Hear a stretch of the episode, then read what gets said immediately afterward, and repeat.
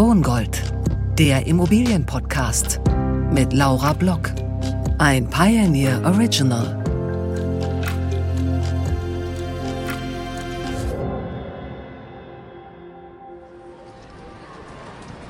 Es gibt zum Beispiel Schadstoffordnung. Das heißt, es gibt eine unglaubliche bürokratische Suppe, die auch noch landesmäßig äh, geordnet ist, die das Bauen teuer macht. Und alle Vereinheitlichungsstrategien und Programme sind im Wesentlichen gescheitert. Und das ist einfach ein unfassbarer Kostentreiber, der niemandem was bringt. Und am Ende zahlen das wir, der Bauherr und natürlich dann letztendlich auch die Mieterinnen und Mieter. Im Osten Berlins, fast an der Grenze zu Brandenburg, liegt der Bezirk Marzahn. Überall ragen Plattenbauten in den Himmel und irgendwo zwischen all den Häusern stehe ich heute mit Unternehmer Emanuel Heisenberg. Hi, ich bin Laura. Hallo Laura, Emanuel. Freut mich. In diesem Wohngebiet gibt es einen Discounter, eine Dönerbude und eben viele alte Plattenbauten.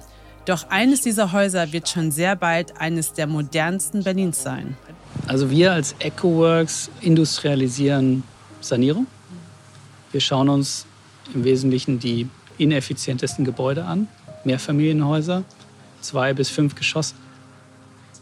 Wir bauen mit Holz eine zweite Hülle um dieses Gebäude.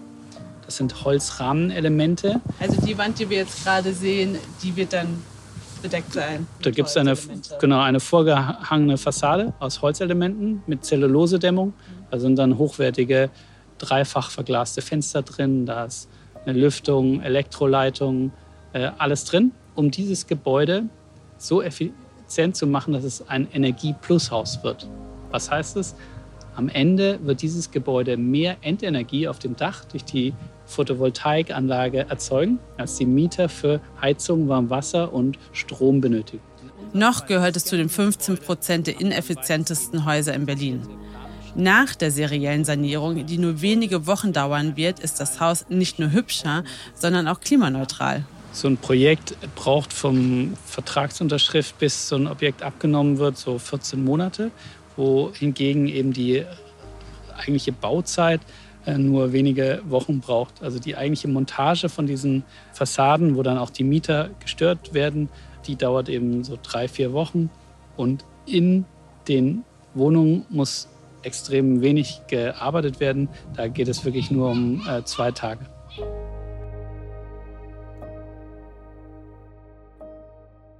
Beim seriellen Bauen oder Sanieren wird die Arbeit von der Baustelle in die Fabrik verlagert. Durch einheitliche Systeme wird Geld, aber vor allem auch ziemlich viel Zeit gespart. Es ist eine Möglichkeit, um Bürokratie beim Bauen zu minimieren. Und damit herzlich willkommen zur dritten Folge von Wohngold, der Immobilienpodcast hier bei The Pioneer. Mein Name ist Laura Block. Noch immer dauern Genehmigungsprozesse unendlich lang und die Digitalisierung ist in den Ämtern noch auf dem Stand des letzten Jahrhunderts, so zumindest mein Gefühl. Wer in Deutschland Wohnraum schaffen will, braucht auf jeden Fall ein stabiles Nervenkostüm.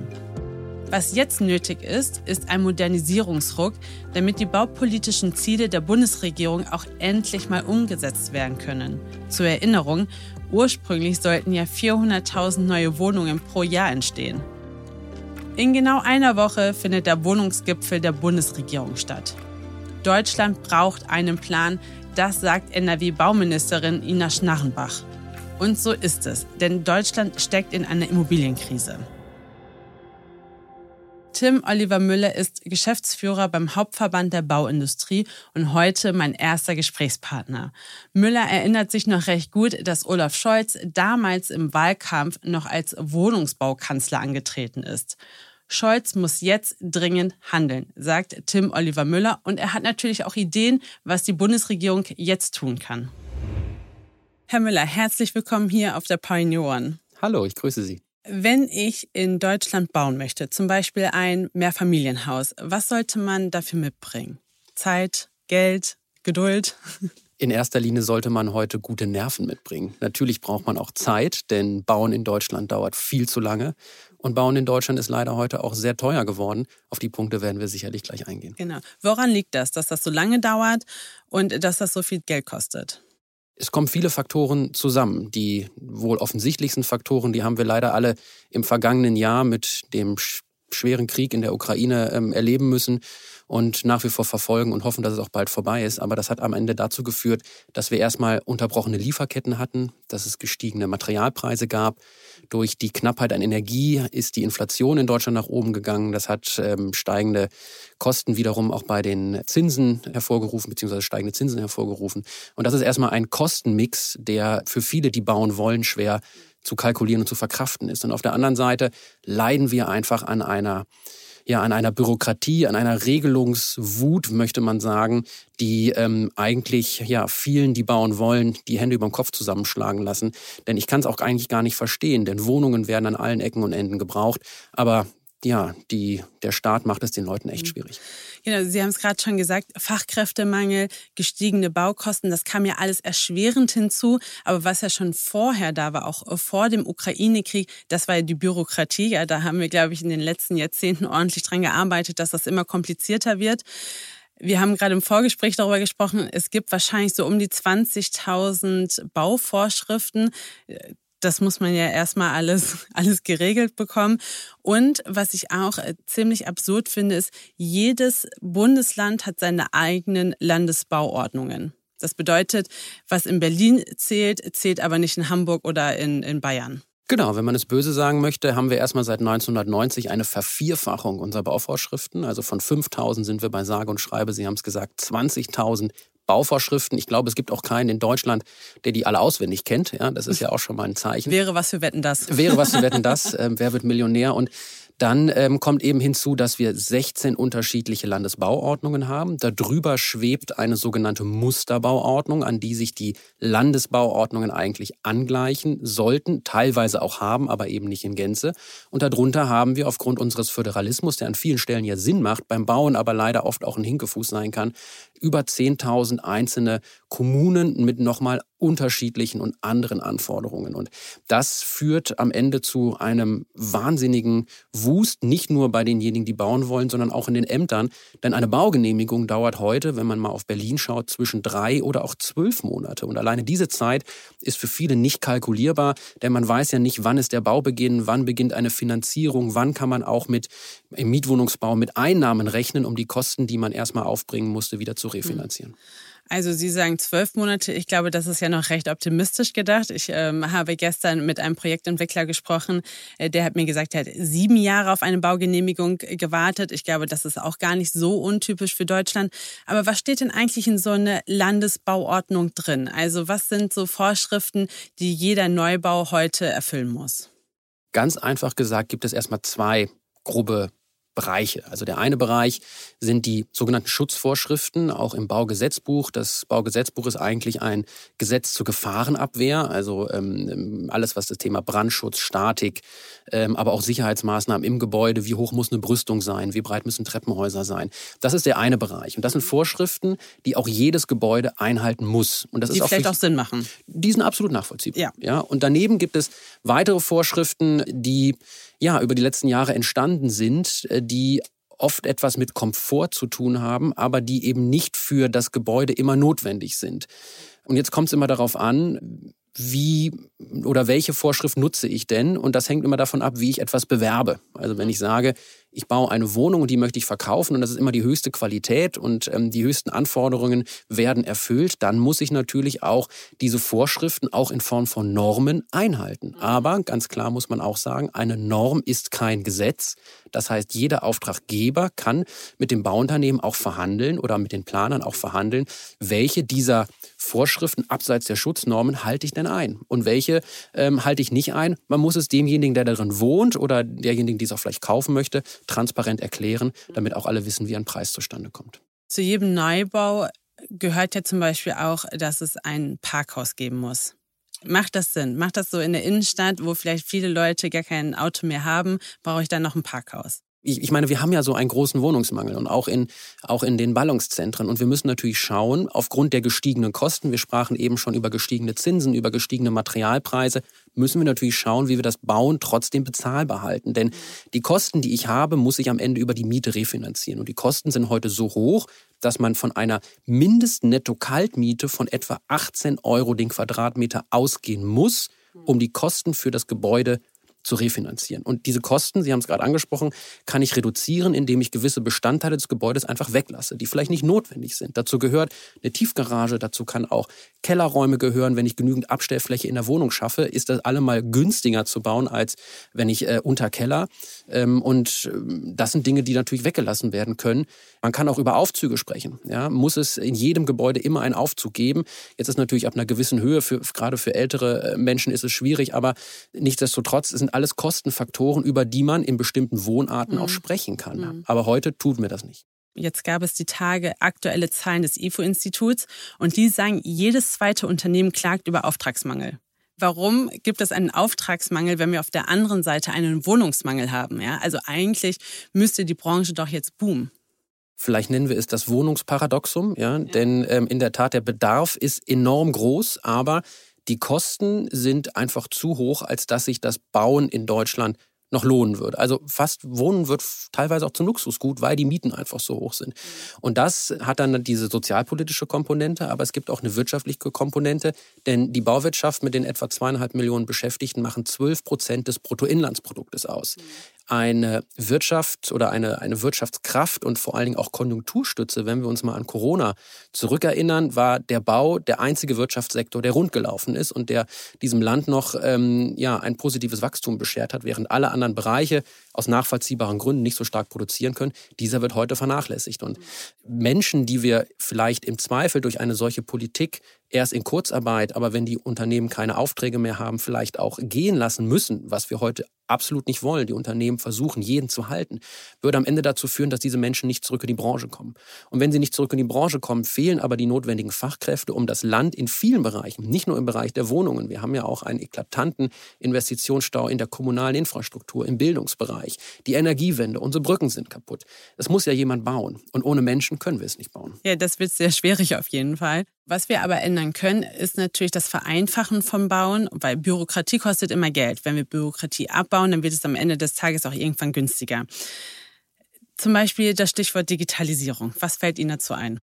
Also im Baubereich, was das Thema Bürokratie angeht, leider nicht viel, ja, weil wir einfach noch zu viel mit Papier arbeiten. Ja. Nehmen wir das Beispiel Baugenehmigung. Wenn Sie eine Baugenehmigung einreichen bei Ihrer Baubehörde, dann äh, ist oftmals noch das Schrifterfordernis. Das heißt, sie tragen äh, die Baugenehmigung in schönen Aktenordnern dahin und das meistens nicht nur in einer Ausführung, sondern in, in fünf, sechs bis zu achtfacher Ausführung, weil die unterschiedlichen beteiligten Behörden natürlich ihren Schriftsatz brauchen.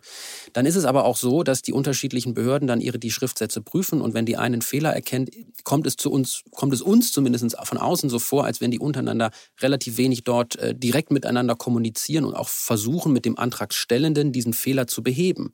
Es ist eher so, dass die Baugenehmigung ja wie so eine Blackbox ist. Ne? Mhm. Also man, man kann in die Behörde nicht reinschauen, man fragt irgendwann mal nach, wie seid, weit ihr, wie weit seid ihr denn? Gibt es da irgendetwas, was wir noch tun können?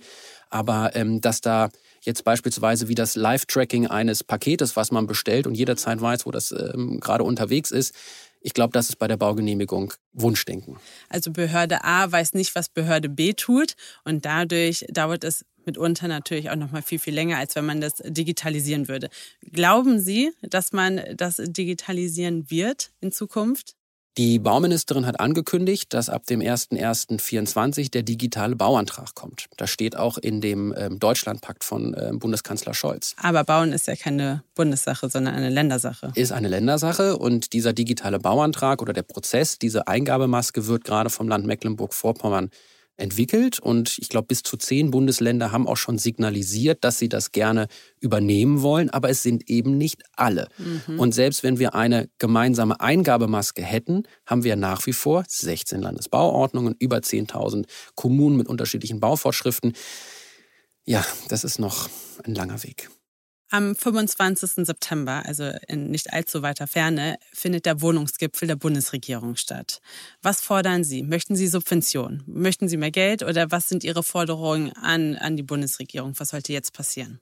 Es ist ein unglaublich spannendes Datum und es ist meines Erachtens auch die letzte Möglichkeit der Politik, in den laufenden Haushaltsverhandlungen nur bis zum Ende des Jahres etwas für bezahlbaren Wohnraum und damit auch für Fachkräfteeinwanderung und für die Baubranche zu tun. Es ist ganz klar. Spannendes Datum, weil zwei Jahre nach der Bundestagswahl. Genau, und es ist vor allen Dingen also nach und auch wiederum vor der Bundestagswahl. Ja. Denn ähm, der Kanzler ist mit diesem Thema der Mietenkanzler in den Wahlkampf gestartet und seither, da kann er natürlich nicht alleine etwas für, dass wir einen Krieg hatten, dass dadurch so viele Effekte auf, äh, auf uns zugekommen sind, die uns jetzt in die Situation gebracht haben. Aber die Bundesregierung hat äh, jetzt noch alles in der Hand, auch Rahmenbedingungen zu schaffen, um den Turnaround zu bringen. Diese Rahmenbedingungen, das möchte ich ganz klar sagen, sollten nicht in Form von Subventionen ja, beigebracht werden. Ähm, wir als Bau fordern keine Subventionen. Wir möchten die klassische Investition und ähm, die Investition in bezahlbaren Wohnraum in den Standort Deutschland. Denn eine Subvention hat immer große Streueffekte und Mitnahmeeffekte. Eine Investition, gerade im Baubereich, hat immer einen Hebel von etwa 2,5, die wiederum in dem Maße Investitionen auf der privaten Seite anregt. Und ähm, die Investition in den Standort ist für uns alle Male wichtiger, als wenn man mit der Gießkanne Subventionen ausschüttet. Das haben wir auch erlebt, wenn wir beispielsweise Chipfabriken bauen.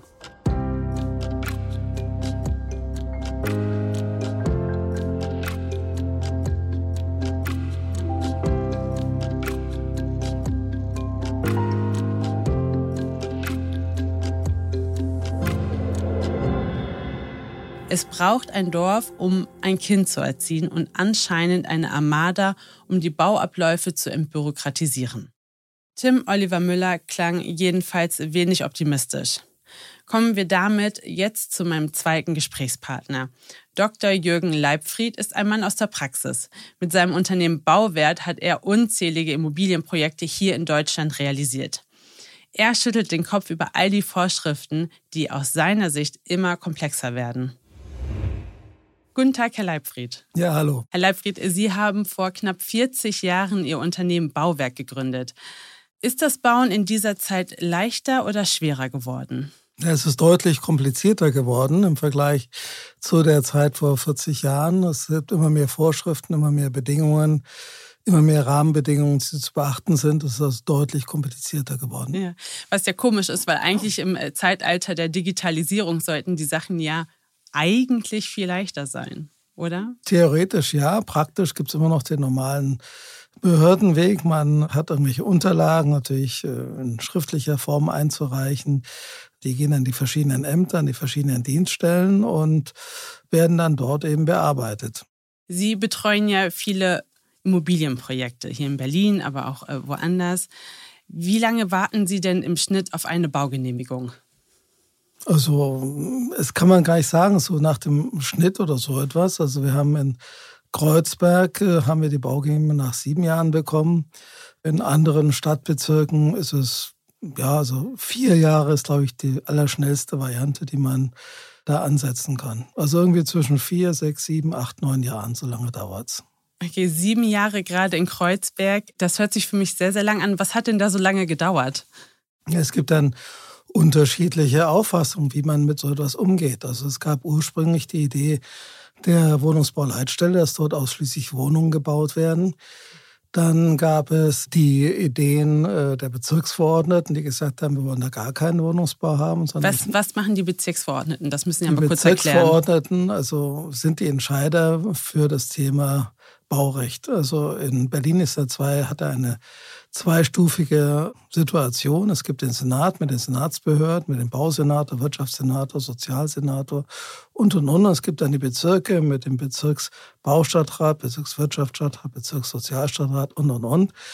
Und die Bezirke haben zum Teil durchaus andere Ideen als natürlich der Senat. Denn sie sind alleine verantwortlich für das, was äh, da passiert. Und nur in Ausnahmefällen kann man die Wohnungsbauleitstelle anrufen, wenn man das als äh, Bauträger oder als Investor, das ist ja das neue Wort für die bösen Bauträger, mit dem Bezirk nicht klarkommt. Also sind Ausnahmen, es sind also nur große Vorhaben, wo man zur Wohnungsbauleitstelle gehen kann. Und warum waren die nicht so begeistert von Ihrem Projekt in Kreuzberg? Weil man grundsätzlich eigentlich als Bezirksverordneter erstmal per se gegen Neubauten ist, denn Neubauten bedeuten ja nur weniger Parkplätze, weniger Kita-Plätze, weniger Schulplätze und, und, und. Und diejenigen, die in diesen Bezirksverordnetenversammlungen sind, natürlich naturgemäß, dürfen ja nur dort drin sein, wenn sie dort eine Wohnung haben. Und insofern ist natürlich auch verständlich, dass wir sagen, warum sollen wir uns eine Baustelle antun? Das macht Lärm, macht Dreck und hat dann ansonsten nochmal sonstige mögliche Konsequenzen. Typischerweise wird natürlich auch das Thema Gentrifizierung nach vorne geschoben, dass man sagt, na ja, das ändert dann das Wohnprofil des Bezirks und und und. De facto möchte dann einfach nicht das typische, wir brauchen Wohnung, ja, aber nicht in meiner Nachbarschaft. Und das führt dann zu einer ablehnenden Haltung, zu einer tendenziell ablehnenden Haltung. Würde man die Menschen fragen, die in den Bezirk eine Wohnung suchen, gäbe es komplett andere äh, Entscheidungen. Aber das hat doch jetzt nicht deswegen sieben Jahre gedauert, oder? Haben die sich so sehr gewehrt? Nein, dann gibt es nein, dann gibt es auch unterschiedliche Themen. Dann gibt es Themen, dass man hilfsweise versucht, äh, das Projekt mit anderen Sachen zu belegen, wie zum Beispiel in dem Fall war es der Denkmalschutz, wo man dann plötzlich sagte, dass es, äh, die Keller müssen unter Denkmalschutz gestellt werden, weil dort vermeintlich äh, Zwangsarbeiter äh, gearbeitet haben im Zweiten Weltkrieg. Das haben wir dann durch ausführliche Gutachten widerlegt. Das war theoretisch dafür vorgesehen, ist aber nie so umgesetzt worden. Aber das dauerte, bis man eben wieder einen größeren Teil der Keller dann doch abreißen konnte. Dann war das Thema Anteil des Gewerbes. Dann haben wir gesagt, gut, wir bauen noch Büros. Wir bauen noch Sozialwohnungen, geförderte Wohnungen, eine Kita und, und, und. Und irgendwann mal war es dann so, dass dann die Bezirksverordneten dann gesagt haben, na gut, jetzt ähm, können wir dem auch zustimmen. Hm. Nach sieben Jahren. Genau. Das ist ja Rekordgeschwindigkeit. Haben Sie mal ausgerechnet, wie viel Geld Sie bei diesem Projekt hätte sparen können? Hätte das Ganze nicht sieben Jahre gedauert, sondern ein Jahr, zwei Jahre, so ja, wie es eigentlich alleine, sein sollte. Alleine von den Vorlaufkosten von den Zinsen ist äh, locker ein guter siebenstelliger Betrag, also ein höherer siebenstelliger Betrag, der da eingespart werden können. Aber gut, so ist es halt. Man muss mit den Themen eben umgehen. Mhm. Also man muss wissen, wenn man in Berlin bauen will, dann ist man nicht der willkommene Partner, sondern der eher das Symbol für den Feind, wenn man es mal ganz platt ausdrücken kann. Als die Bundesregierung gesagt hat, sie möchten 400.000 neue Wohnungen pro Jahr errichten, haben Sie jemals daran gedacht, dass das ein realistisches Vorhaben ist?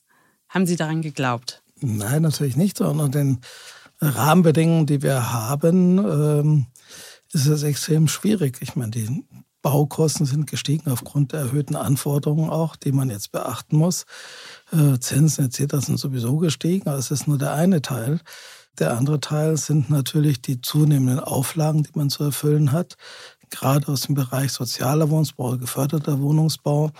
Denn all das wird ja über den frei finanzierenden Wohnungsbau äh, bezahlt und die jetzigen Rahmenbedingungen, also die 6% äh, AFA, die man jetzt von 3 auf 6% erhöht hat, ist äh, meiner Meinung nach bei weitem nicht ausreichend, um dass tatsächlich Leute jetzt gerade auch in den preiswerten Wohnungsbau investieren.